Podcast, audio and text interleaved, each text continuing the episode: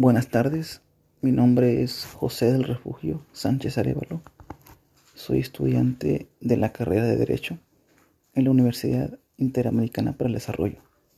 La materia es Justicia Alternativa General y Penal. Y el tema es son las soluciones alternas al proceso penal. Y primeramente voy a mencionar el artículo 17 constitucional que señala que toda persona tiene derecho a que se le administre justicia por tribunales que estarán expeditos para impartirla en los plazos y términos que fijen las leyes, permitiendo sus resoluciones de manera pronta, completa e imparcial.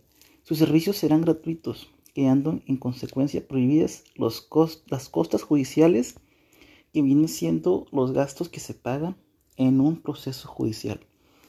Asimismo, en el artículo 186 del Código Nacional de Procedimientos Penales nos dice que el acuerdo reparatorio son aquellos celebrados entre la víctima y ofendido y el imputado, que una vez aprobado por el Ministerio Público o el juez de control y cumplidas en sus términos, tiene como efecto la extinción de la acción penal. En el artículo 187 del mismo Código Nacional de Procedimientos Penales dice que son los delitos que se persiguen por querella o requisito equivalente de la parte ofendida, delitos culposos o delitos patrimoniales cometidos sin violencia sobre las personas. Asimismo, en este ejercicio voy a, señalar el robo calificado a casa habitación, eh, fundamentado en el artículo 208, fracción segunda del Código Penal de California. Dice que cuando el delito se comete en edificio, vivienda, aposento o cuartos que estén habitados o destinados para habitación, comprendiéndose en esta denominación no solo los que estén fijados, sino también los movibles, sea cual fuere la materia de que están construidos. De esta manera, eh, voy a leer el artículo 190 en su segundo párrafo del Código Nacional de procedimientos penales. Nos dice que, previo a la aprobación del acuerdo reparatorio, el juez de control o el Ministerio Público verificarán que las obligaciones que se contraen no resulten notoriamente desproporcionadas y que, los y que los intervinientes estuvieron en condiciones de igualdad para negociar y que no hayan actuado bajo condiciones de intimidación, amenaza o coacción.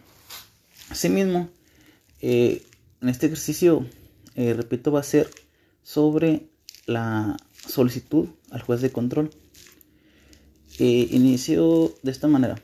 Buenas tardes, señor juez. Se solicita se apruebe el acuerdo reparatorio celebrado entre mi representado, el señor Mario Ruiz Cortés, y la señora María Reyes, y de acuerdo a lo estipulado en el artículo 188 del Código Nacional de Procedimientos Penales, donde principalmente señala que los acuerdos reparatorios procederán desde la presentación de la denuncia o querella hasta antes de decretarse el auto de apertura de juicio.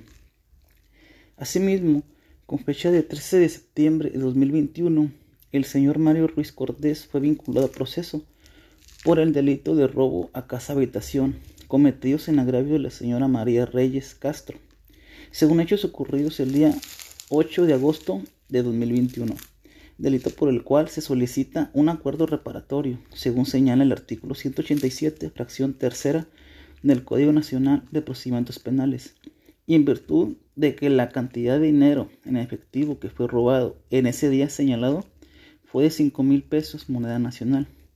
En esta misma audiencia es entregado a la señora María Reyes Castro. De igual manera, mi representado le ofrece una disculpa y en lo que me compete solicito el sobreseguimiento por haber cumplido el acuerdo y que se haga levantamiento de las medidas cautelares que se le habían impuesto a mi representado. De esta manera, eh, doy un ejemplo o un ejercicio lo que es la solicitud ante el juez de control. Muchas gracias por su atención.